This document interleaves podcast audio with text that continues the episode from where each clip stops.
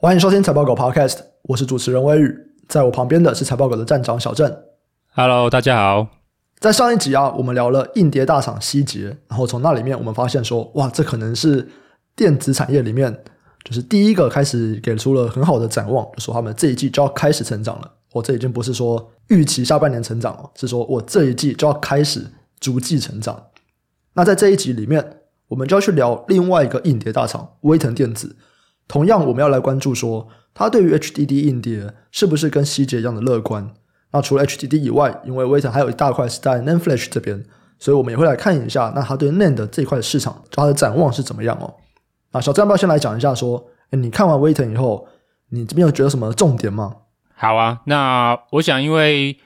呃 HDD 的展望，我们在希捷聊比较多了。那基本上，我认为威腾的展望跟希捷给的展望，在机械式硬碟这边的话，都是一致的。对，那应该都会是整体产业会是在去年第四季就算落底了，那今年的话会逐季上升。对，那我认为就是说，这一个机械式硬碟零组件在伺服器供应链，它透过减产，经过两季就可以进入到去库存结束的这一个状况。其实是可以拿来给其他的零组件做参考的。那我认为，对于威腾的另外一大业务，就是 NAND Flash，在某些程度上也是有一定的参考的意义的。好，我自己是蛮希望这个 NAND 赶快降价，好吧？这个记忆卡再降价多一点，因 为你知道，我们最近在录那个企业访谈，它有时候可能会录到三个小时。然后我们现在的记忆卡只有一百二十八 G，这个小时是录不完的这样子，所以我每次可能哎录到一半，我就要把那个档案拿出来，然后再重新格式化这样子，因为再大一点容量实在太贵了。到底什么时候这个记忆卡价格才会降下来呢？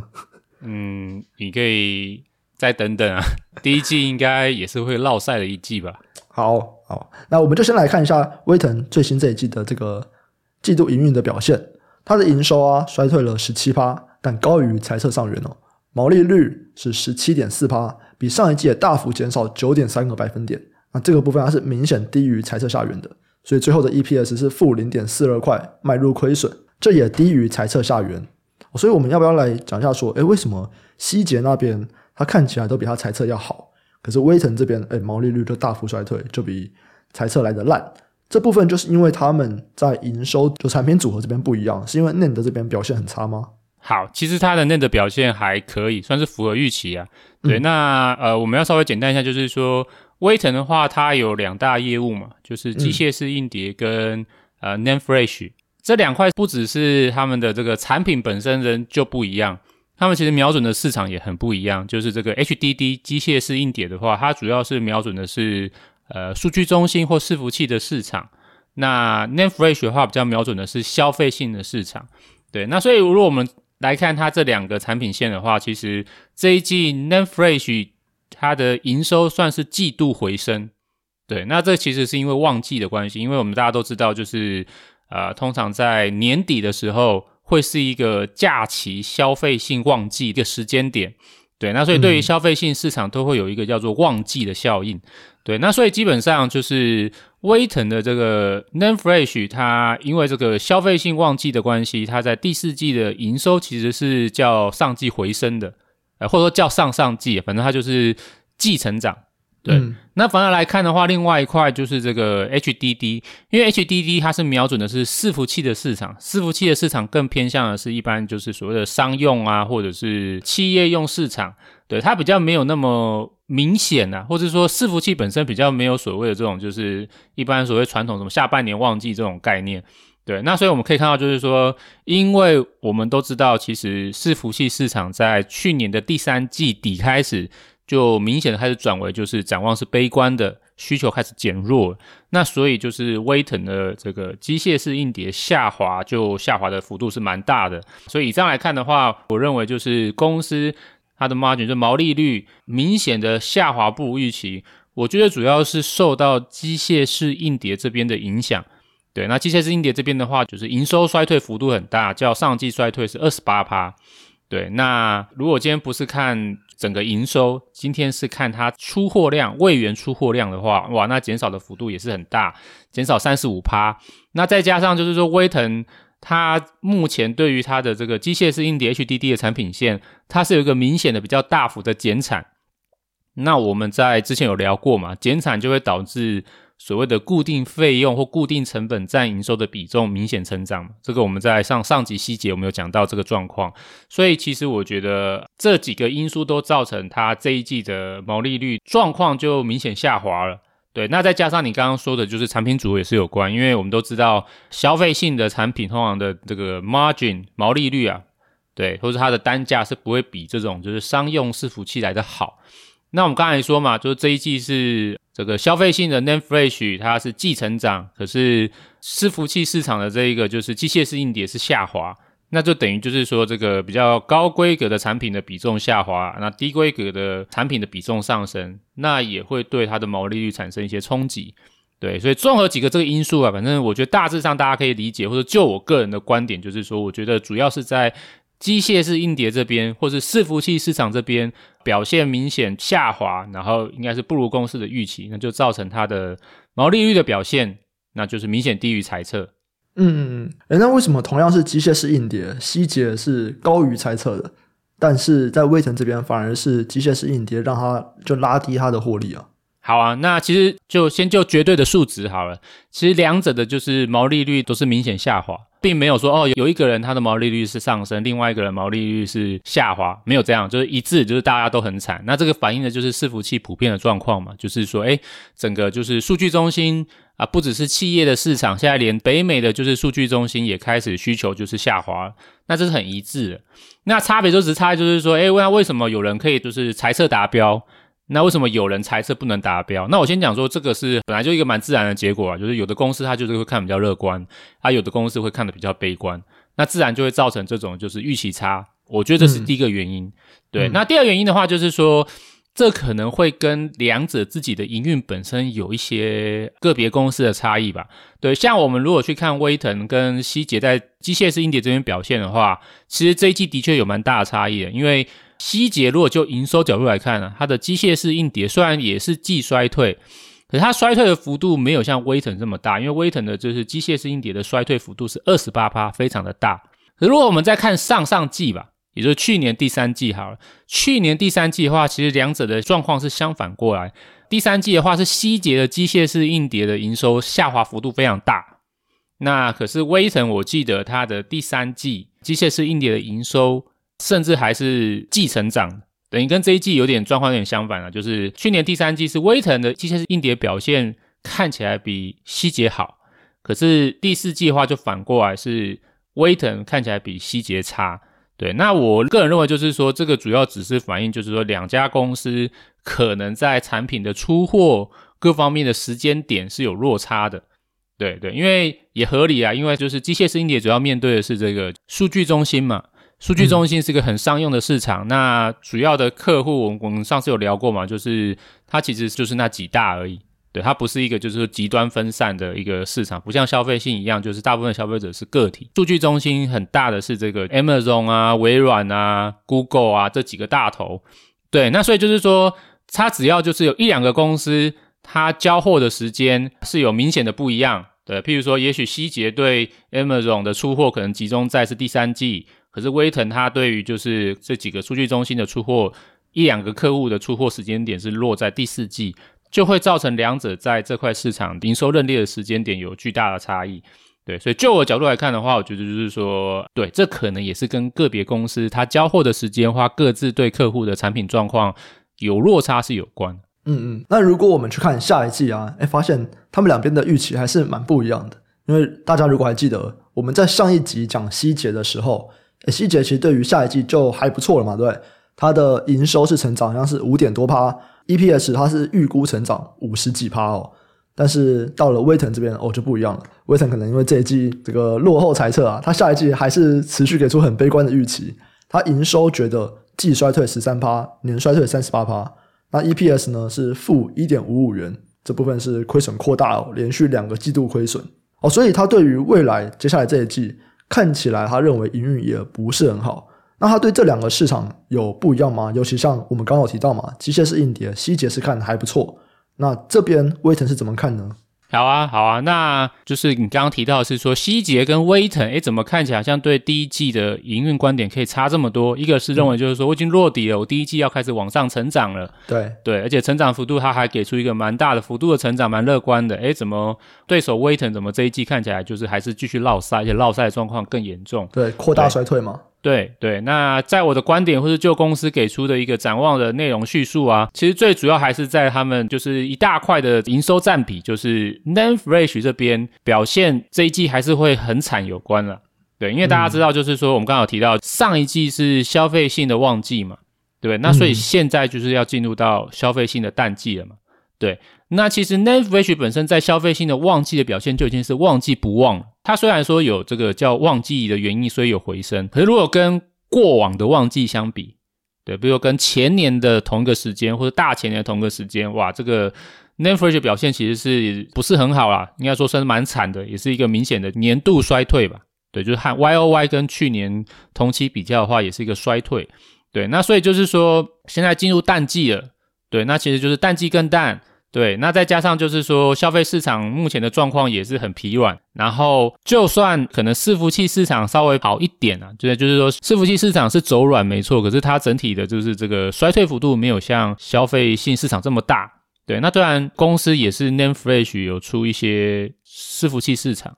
对，可是伺服器市场目前也是比较弱嘛。对，那所以就是说，它消费性的很疲软，然后唯一可能比较好的这个伺服器市场，那又在去年第四季开始就是变得比较明显走弱，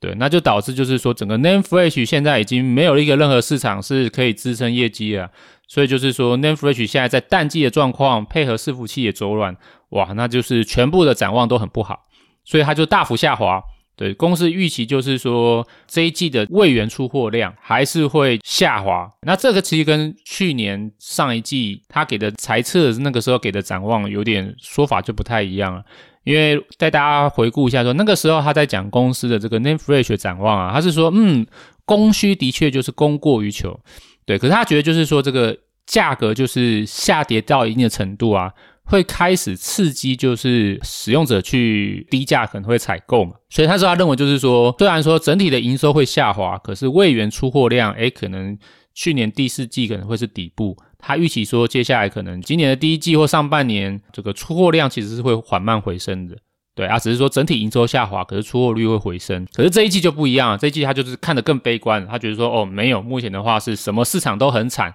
所以他下调他的预期，他觉得就是。不只是营收会大幅下滑，单价会大幅下滑，现在就是这个 NAND Flash 位元出货量就是也是会下滑，对，所以总体而言的话，我认为就是说一个最主要的关键就是公司的这个 NAND Flash 的这块的营运会持续明显的下滑，那这个会是造成就是公司这一季营收表现或者是获利表现。明显不如希捷的一个原因，因为希捷比较没有消费性的业务，嗯、它也没有 NAND Flash，它就是专门专注在伺服器的这个机械式硬碟市场。对，那所以两者的这个第一季的营运展望就差距很大。了解。那刚好提到嘛，之所以这两间公司对于接下来这一季他们的预期有这么大的差距，主要是因为在威腾这边，它有一块 NAND Flash 的业务啊，它是着重在消费性市场。那这边看起来，它是一季比一季悲观，这样上一季还觉得说哦没关系，我只要降价，大家就会来买，然后结果发现不会嘛。那这边它可能比之前来的更为悲观。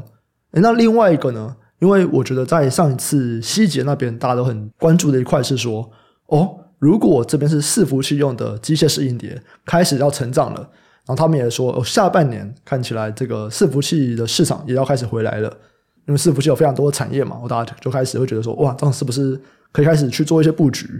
那威腾呢？因为威腾它一样是有这一块的业务，虽然没有希捷的占比那么高，那它是怎么看这块业务的？好啊，那如果简单而言的话，就是说他的观点跟希捷算是一模一样吧？对，嗯、那所以他们做的事情也是一模一样。对，他们预估就是，如果是机械式硬碟 HDD 这块业务的话，其实第一季会较上一季回升。对，那公司的观点也是，他认为就是云端大型数据中心对啊机械式硬碟的采购的需求开始改善了，所以大致上听起来这也是纯粹的，就是是一个库存回补的需求。对，他没有认为就是整个伺服器已经大幅的转好了，嗯、可是他认为在机械式硬碟采购这边会有一个库存回补的需求。对，那也因为他也看好就是接下来的下半年或是可能逐季回升吧，所以他也认为就是可以停止减产了。对，他在他的法人说明会里面，他暗示他的机械式硬碟的产能利用率会较上一季回升。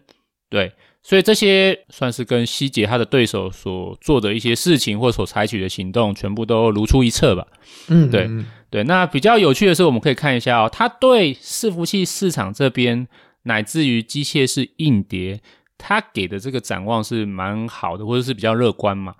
可是，当如果今天呃法人去问到说，诶，那你有另外一块也是瞄准伺服器市场的产品，就是所谓的企业级的 SSD，那它又状况又是怎么样呢？诶，可是威腾它却很明确的就是说，企业级的 SSD 这一季仍然是处于在下游大型数据中心，他们在库存消化。他们在消化自己手头上的企业级 SSD，所以这一季是看不到就是企业级的 SSD 需求会回升。他认为说至少还需要一季吧，才能看到就是企业级的 SSD 的库存去化会有所改善。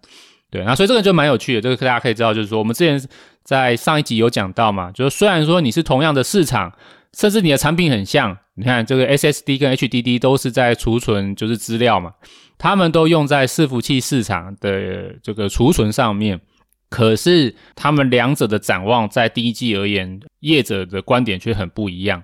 对，那所以就是说，我觉得啦，就是这符合我们上一季说的，最主要的差异点仍然是在说，因为 HDD 的减产动作非常的快，而且幅度很大，是在去年的第三季，马上就是整体产业几乎就是开始减产了，就是三到四成以上了。那因为减产的幅度够大，又经过两季的时间，那就可以让这个 HDD 整个业务就走出谷底，算是整个库存过多的状况就改善了吧。诶，可是 NAND Flash 这边的话，因为它的供给的控制就是没有像机械式硬碟产业的这么迅速，对，那自然就造成说它的减产的速度幅度都不如机械式硬碟，自然它的库存的状况目前就是没有像机械式硬碟这么好。那所以他还需要更多的时间才能把库存做去化。嗯嗯，你刚刚有提到嘛？他说在 HDD 硬碟这边，他跟希捷一样，他要开始来恢复它的产能了。所以整间公司的产能利用率要上升了吗？啊，这个是个好问题。如果以沉底的角度而言的话，公司当然认为说，它整体的就是产品线啊，就是不分 HDD 或是 NAND Flash，整体的话，其实产能利用率还是会下滑的。那为什么呢？嗯因为虽然它的机械式硬碟的产能要回升了，可是也是小幅回升嘛。对，这其实希捷也是一样啊，就是他们不是说哦这一季就把产能整个就是开到满载，没有，他们是随着客户的库存回补，需求有缓慢的加温，所以他们也是慢慢慢慢的重启产线。所以机械式硬碟的确产能有慢慢的回升，可是威腾这边预期，因为它的 NAND Flash 的这个状况真的太烂了，对，他要认错了。对，所以他终于就是在这一季，他就低头了，他就终于说他要大幅的减产。他说他自这个今年一月开始，他就要大幅减产三十趴。对，那也就是因为他自己本身就要大幅减产三十趴，所以他才会对他这一季第一季的这个出货量的预期是从原本的缓慢回升，那现在变成就是大幅下滑。诶，这个是不是很晚才做的行动啊？就是今年很少听到公司在减产。呃。如果就我的角度，的确啊，或者我们来看看嘛，你看它在机械式硬碟这边的反应就很迅速嘛，那自然它得到个好的成果嘛。你看，就是第一季，哎、他们整体产业的这个需求的状况、库存的回补、库存的去化，其实都算是很不错嘛。可是你看公司在另外一个产品线，哎，那时候它就是过于乐观，或者是说它就是打死都是说它不减产，它是说什么？它会做一些资本支出的控管啊，或者是说这个产品线的一些就是制成前进的放缓。对，可是你看，就是说，当你的产业烂到一定程度，你也是受不了了。对，你到最后也是只能够低头认错。对，那所以如果你早不做晚不做，那何必要等到现在才做，对吧？就是说，你何不在一开始就赶快积极应对整个市场？那所以就我的角度来看的话，我觉得的确，NAND Flash 的业者在这个减产的脚步的确是比较慢了。对，尤其是威腾，我觉得威腾更是慢中之慢，他的对手。呃，美光啊，海力士啊，或者是他的合作伙伴凯霞，其实去年第四季吧，对，第四季季初他们都是很积极的，就说哦，他们觉得一定要开始扩大减产，对，那只有就是威腾或三星吧，这两家公司是一直等到这一季才说他们要减产。对，那我觉得可能也是因为他们终于认知到，就是说需求这样不行了。对，再这样下去，只是大家互相杀来杀去，就是亏钱也没办法，所以只好也是加入减产的行列，才能够应对整个产业的需求明显下滑、供过于求的状况。嗯，那这样子，如果它整体的产能利用率下降，那对于它毛利率来讲是下降的吗？就两边的毛利率有差吗？在 HDD 跟 NAND Flash 那边？呃。当然，就是大致上它一定是下滑啦，就是说公司就是有给出展望嘛，它会还是会就是明显下滑嘛，对啊，那这最主要就是因为说它 Name Flash 要大幅减产啦，虽然就是 HDD 产能会回升，可是它的产能回升带来的好处没办法抵消掉，就是 Name Flash 要大幅减产，对，那所以这样的话就是说，以目前来看，哇，它可能没有办法像希捷给的展望那么好，希捷的展望是说认为这一季落底嘛。之后的话，它的这个毛利率从第二季开始有机会就是逐季回升，是因为 HDD 的产能利用率预期要就是逐步的往上了嘛？对。可是如果是威腾这边的话，应该就是没办法。对，它的这个第一季会明显下滑，第二季是未知数。对，第二季搞不好也也有风险下滑，不确定。它没有办法像希姐给的展望这么好。那最主要原因就是因为它目前 Name Fresh 这边的话，因为大幅减产，所以对它的这个。毛利率或者是成本结构这边的话，就是变得是一个很大的冲击，就对。所以说，如果说今天要看到威腾它整体的毛利率要能够回升啊，那就不能够只看它的机械式硬碟这边，可能还得要它的 NAND Flash 这边也要走出谷底啊，类似像机械式硬碟这样子，就是说至少可能就是减产的幅度开始缩小，部分的产线开始回升了。可能才有机会看到它的整体的毛利率有比较明显的回升吧。嗯嗯，了解。好啊，那最后啊，我们就从威腾它这一季给我们的资讯来看一下，说其他产业链他们会表现怎么样。我们先来看这个 NAND 好了。你刚刚有提过嘛？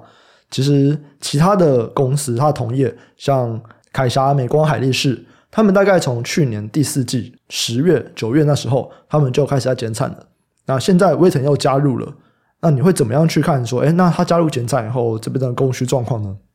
好啊，那我先讲说，如果以供给端来看的话，近期算是有比较好的消息啊。对，那原因就是因为所有的厂商目前就是终于全部就加入减产的行列了。对，我记得我们在去年可能第三季或第四季吧，那时候我们在看 Name Flash 的话，我们是有一个担忧嘛，因为就是说这个产业本身就是玩家比较多。所以要所有的玩家都能够有志一同的，就是加入减产，呃，我们认为是不太容易嘛。那的确，我觉得说以目前来看的话，的确符合我们的预期嘛。你看机械式硬碟，啊，但就是只有三家公司，所以只要其中的两家，譬如说这个威腾跟希捷，他们大幅减产三到四成，那其实整体的供给就会很明显的收缩。可是 NAND Flash 的话，呃，一直都是有点反反复复啊。一开始就是只有美光跟凯霞。到第四季之后，海力士才加入，对，然后美光一开始的减产幅度也没有很大，所以一直也是到第四季他才说，哦，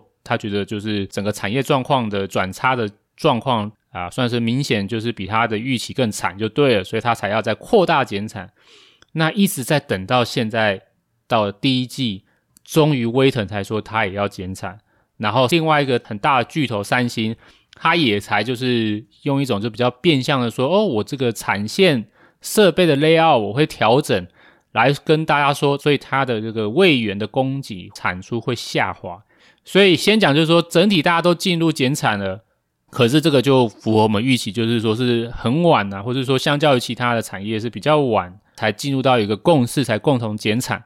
那所以以我的角度的话，至少现在大家都已经进入减产了嘛。对，那我们就是可以比较容易的预期，就是说，接下来整体 NAND Flash 的供给可以在至少第一季之后开始，应该可以比较有明显的下滑的一个趋势开始会展现。那通常我们是这样抓啊，通常就是说，当上游的晶圆厂就是它自己本身开始它的呃 waiver 就是产出开始停止之后，要传递到下游，通常可能是需要差不多一到两季的时间。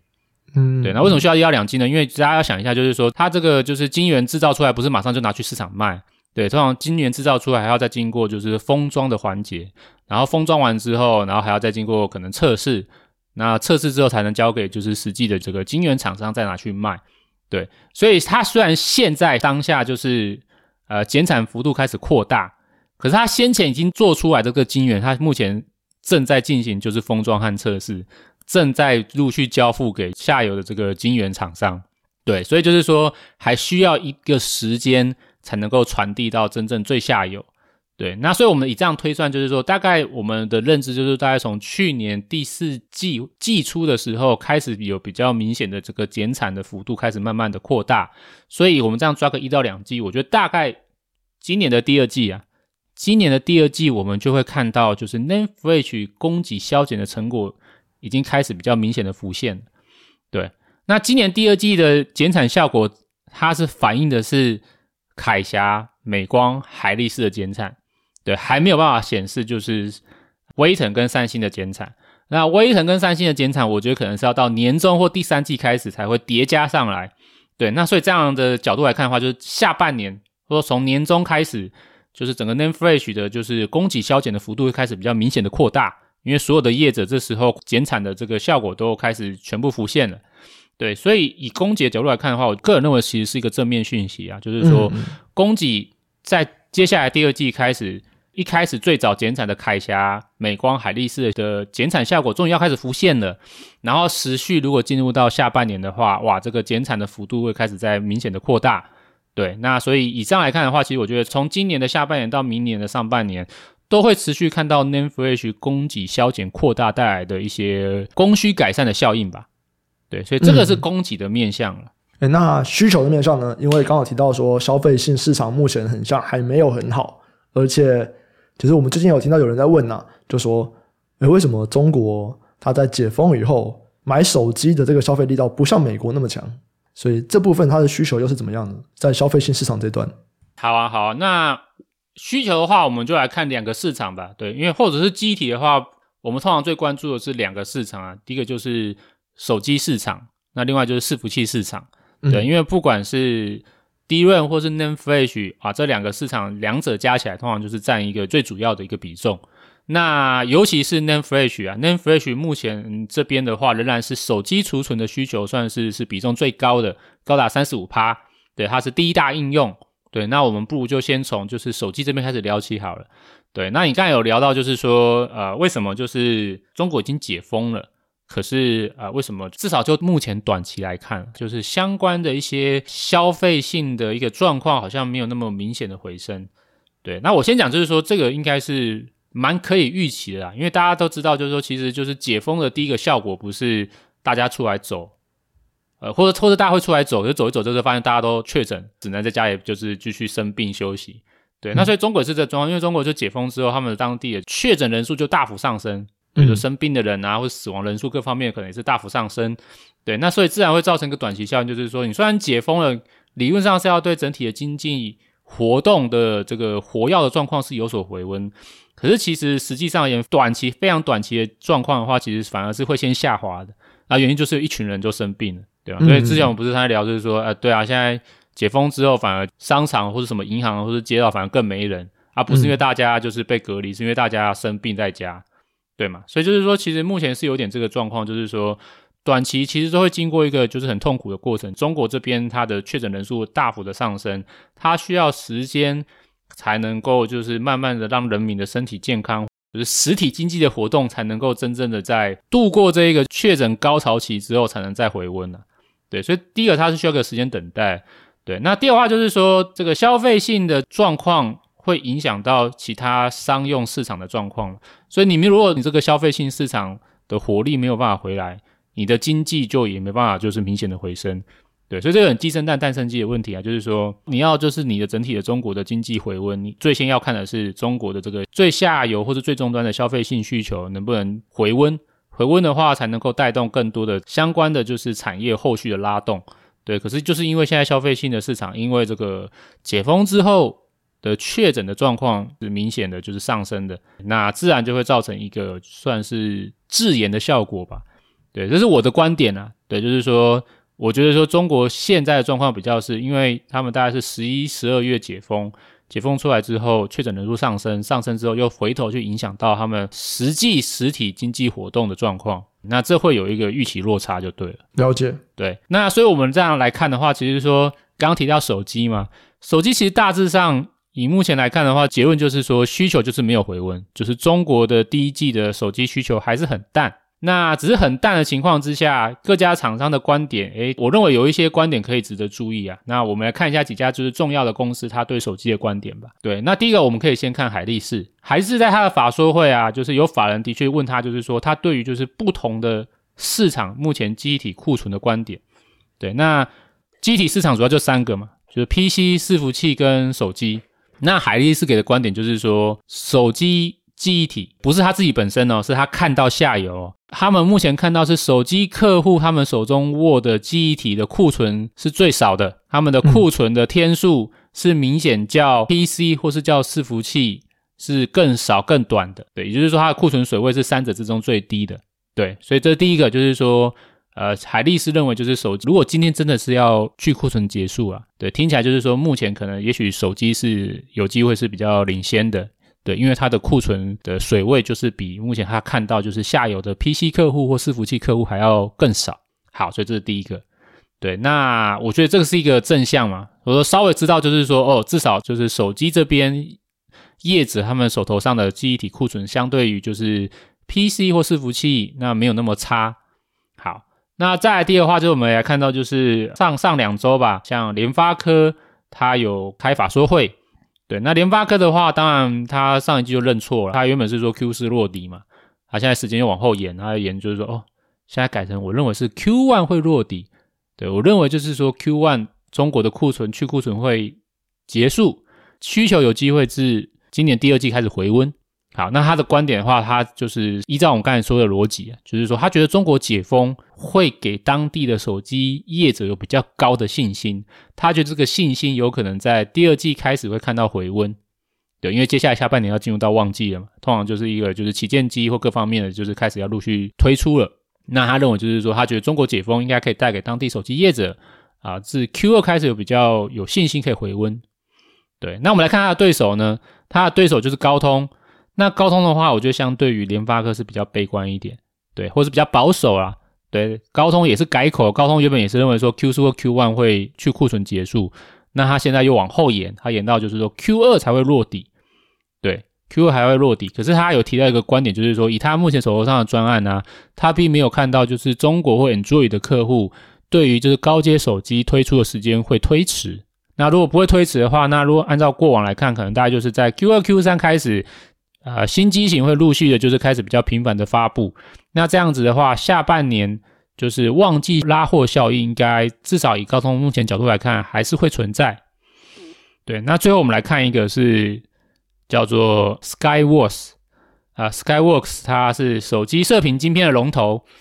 那我觉得这家公司的观点也是蛮有趣的，我觉得可以稍微一提。对，原因是因为 Skyworks 之前对 Android 市场的观点都是极度悲观。对，他觉得 Android 市场就是烂，他觉得中国市场就是很惨。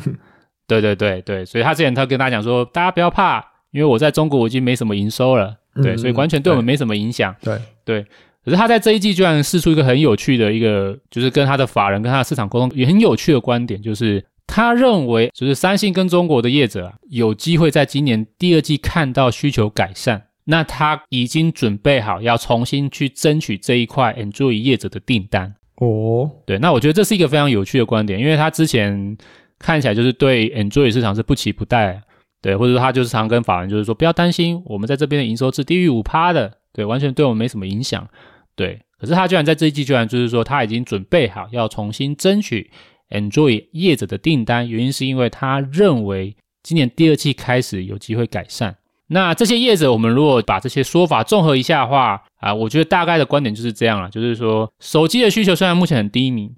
可是它可能是记忆体这个产业本身库存水位比较低、比较接近正常水位的一块。对，那为什么呢？那原因也很简单，因为它就是衰退的时间比大家长。嗯，对。如果我们来回想，就是说我们之前在看这个记忆体的话，其实甚至要延伸到二零二一年的第三或第四季开始，其实就看到手机记忆体市场已经开始在走软。如果说以那个时间点来做算去库存的话，应该是迈入到第七季了吧？对，然后就是因为它这个去库存的时间很长，所以自然目前手机厂商手头持有的记忆体库存。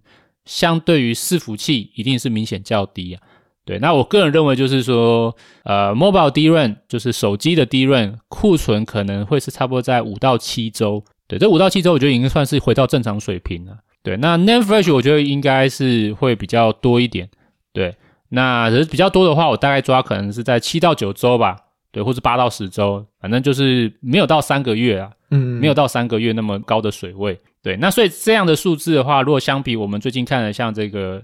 刚才前面就是 AP 嘛，就是这个手机处理器，联发科看到是说手机处理器的库存还有三点五个月，那或者是 RF，RF 就是射频晶片，就是 Skyworth 的，对，我估计应该也是超过甚至到三 G 的库存都有可能。那这个记忆体其实库存的状况没有像这些零组件那么惨就对了，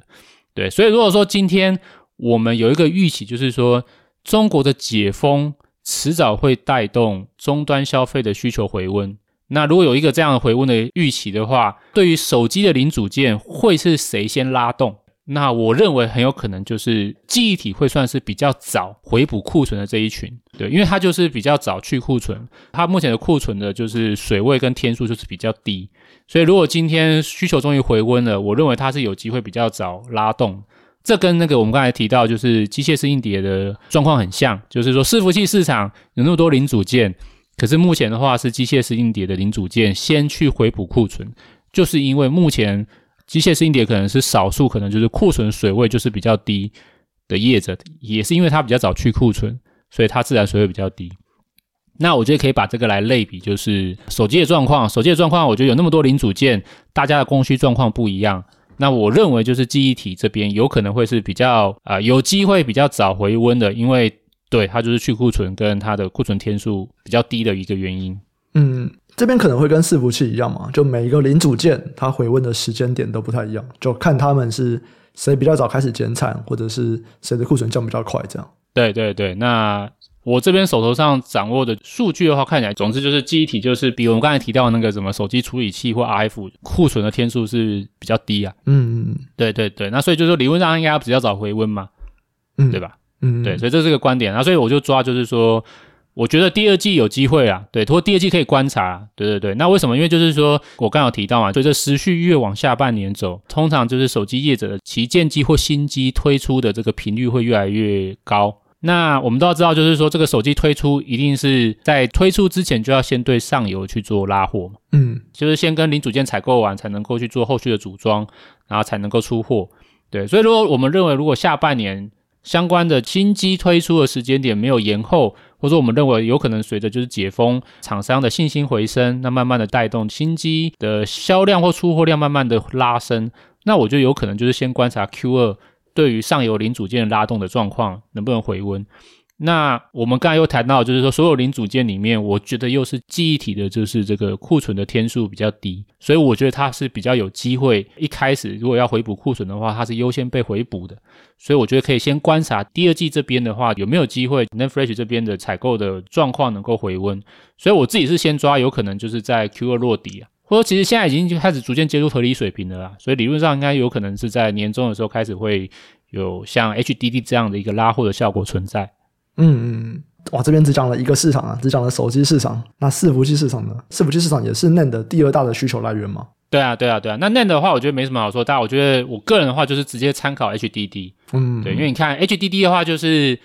第三季明显去库存，那经过了两季之后，就是第一季开始它就可以回补库存嘛，嗯，对不对？那所以我们如果去看，就是到底什么时间点，NAND Flash 业者是开始减产幅度算是够大的，我个人认为算是第一季开始啊，嗯，对，虽然它其实是在去年第四季开始就陆续有厂商加入，可是三星跟威腾它就是今年才说他们要减产嘛。那所以说，我们可以抓大概是今年第一季，或是说抓年初开始，整个 NAND Flash 产业有开始比较大的一个减产的行动展现。那我们参考 HDD，我们这样抓一个两季，那我觉得可能会是 Q 三可以看到库存回补的一个状况。所以我自己也是先抓，就是说，呃，也许企业级的 SSD，就是所谓的就是 NAND Flash 的这个伺服器应用，它有机会也是在今年的 Q 三开始会有一个回补库存的一个动作重启吧。对，那如果说今天真的如我们预期的话，那我觉得手机伺服器占整个 Name Flash 是一个至少六到七成的一个比重，它们是一个主要的应用。只要这两个市场能够有库存回补回温的话，那对于相关业者都是正向，所以我们大家可以这样抓，就是说 Name Flash 市场可能有机会在 Q2 是落底啊，对，这在符合我们之前预期啊，就我们之前也认为 NAND Flash 市场或是记忆体市场，大概在今年第二季可以看看有没有机会可以落底，对，能够顺利按照我们上边所说的剧本走的话，那第二季走出谷底，相关的业者，那一定就是台股的记忆体模组厂，对，乃至于可能是原厂，像就是美光或是威腾吧。我觉得可能第二季就会算是他们营运最坏的一个时间点，就会度过了。嗯，你刚刚讲的相关的同业都会受惠。那如果讲台股的话，应该就是在讲记忆体模组这些业者嘛？对，记忆体模组业者。对，那当然就是群联的话也算是啊，群联也是一个蛮高的营收比重在模组啊，所以群联也会受惠。嗯，然后像威刚啊、宇瞻啊、时贤啊、创建、宜鼎，我们之前之前聊过的这种模组厂也都是。对，这些应该是。我看最近的暴涨里面，少数比较没有什么反弹的。哎不会啊，靠，他们反弹很多诶十趴吧，在过完年以后，差不多其实算是两成多了。今天从两百五涨到现在三百五、三百六。群联我比较没有看，我看其他那几只。对，对啊，阿威刚的话，可能就是在从就是五十多吧，涨到现在六十多。对，所以就是说这个是一个状况，我觉得大家可能要去想一下，就是说。我们预期的业绩回温的时间点可能会是在第二季年中或下半年，而且这个还是有未知数，就是我刚刚就说我们要观察看看。可是其实近期的话，我觉得比较有趣啊，就是说整个市场好像有在领先反应吧。嗯，就是我们都知道一个状况嘛，就是说股市会有个领先状况嘛。诶，你预期下一季会反应，呃，业绩会反应，诶，那我股价是这一季会反应。嗯嗯，对对，所以其实说我们可以看到，就是说其实近期啊，近期这整个市场的话，或是乃至于整个半导体，我觉得都有就是。开始就是把未来的一些状况有点先预先反映的一个状况，所以大家都说下半年转好，诶，我现在第一季开始大家就就是半导体就已经在涨，所以以我的角度啊，就是我们在去年可能第三季，我个人会说第三季第四季的时候。我可能会就是在季报解析里面会提到说，哇，这些公司的估值哇，真的就是很低啊，或者接近历史的低点。而如果以现在而言的话，我觉得已经有些业者已经慢慢涨回，不算是低啊，甚至我觉得它已经接近到就是历史的平均正常水平了。所以说这些业者，虽然我刚刚说的他们业绩都会同步受惠，可是估值的话，我认为或者我建议大家仍然就是可以在自己去挑选，对，就是有一些可能，诶，它的估值还是偏低的。对，就在投资的角度，可能就是它低估的机会更大。对，那有一些可能短期已经涨比较多的，那它的估值是不是便宜？那我觉得这个是大家自己就是要去思考的。对，嗯嗯嗯，好，所以在原本那种都在历史低点的时间已经过了。对啊，对啊，就第一季大家蛮开心的嘛，有一个红包钱。嗯、对啊，真的真的，这第一季不知道在搞什么。对啊，对啊，对啊。总之就是说，我们很难预期，就是市场的就是起起伏伏啊，搞不好就是诶突然今天呃联准会，或是说发生什么事情，诶市场突然又很悲观了。对对，那所以对我们而言的话说，除了就这种就是一直不断的去展望供需的状况何时能够恢复平衡之外，我觉得还有一个很最大的关键就是估值。对，估值才是我们就是投资的一个最重要的基础。